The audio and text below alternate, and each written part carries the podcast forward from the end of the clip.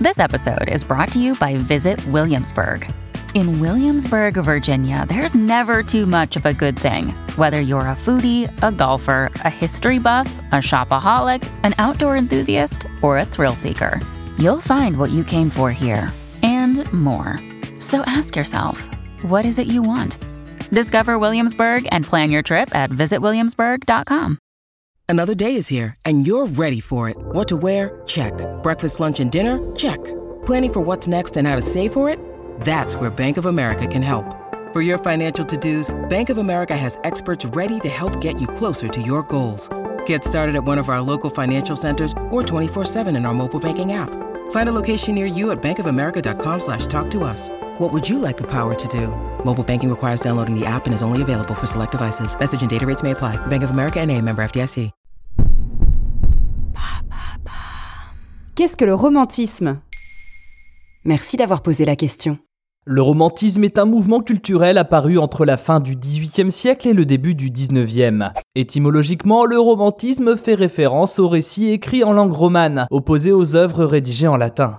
Ce courant met en avant le Moyen Âge en opposition aux autres courants qui privilégient les influences de l'Antiquité. Comment est apparu le romantisme? Comme de nombreux courants artistiques, c'est en Allemagne et en Angleterre qu'il prend sa source, avant de se généraliser au reste de l'Europe.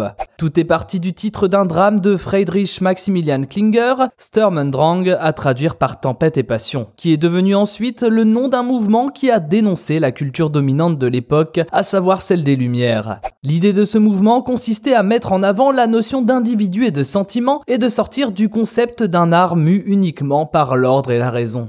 La liberté absolue de création liée à ce mouvement a poussé les concepts de subjectivité, de créativité ou même de génie artistique, notions inconcevables dans la pensée des Lumières. Et quels thèmes sont traités par le romantisme? Ce qui caractérise le plus ce courant de pensée est son opposition à la rationalité. Pour la première fois dans l'art, on met en avant l'individualisme ainsi que l'expression de la passion et des sentiments. On sort ainsi des thèmes traditionnels pour mettre sur le devant de la scène l'amour ou la mort. Et on accepte les faiblesses de l'homme en exprimant le profond malaise touchant les peuples victimes d'un monde gangréné par l'économie et le manque de dignité. Des auteurs comme Victor Hugo dans Les Travailleurs de la mer utilisent le champ lexical du mal-être et de la mélancolie. C'est d'ailleurs à cette époque que va naître le mot spleen, terme ô combien important de l'œuvre de Charles Baudelaire, notamment dans l'ambiance triste et sombre des fleurs du mal. Au-delà de ces idées liées à l'individu, le romantisme marque aussi la naissance de thèmes propres à la société. Des thèmes qui sont dans l'air du temps depuis de nombreux siècles sur lesquels on commence juste à mettre des mots.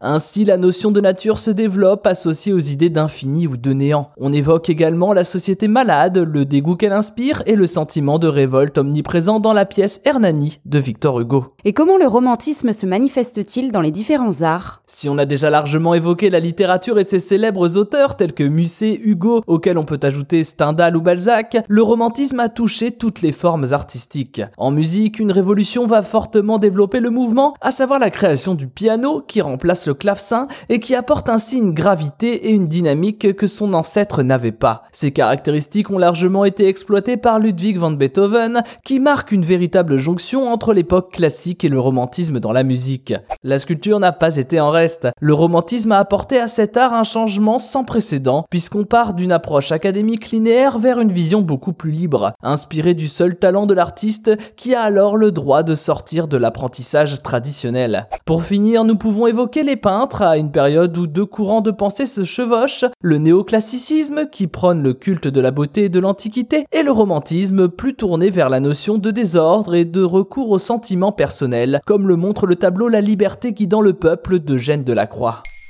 Maintenant, vous savez, un épisode écrit et réalisé par Thomas Dezer. Ce podcast est disponible sur toutes les plateformes audio. Et pour l'écouter sans publicité, rendez-vous sur la chaîne Bababam Plus d'Apple Podcasts.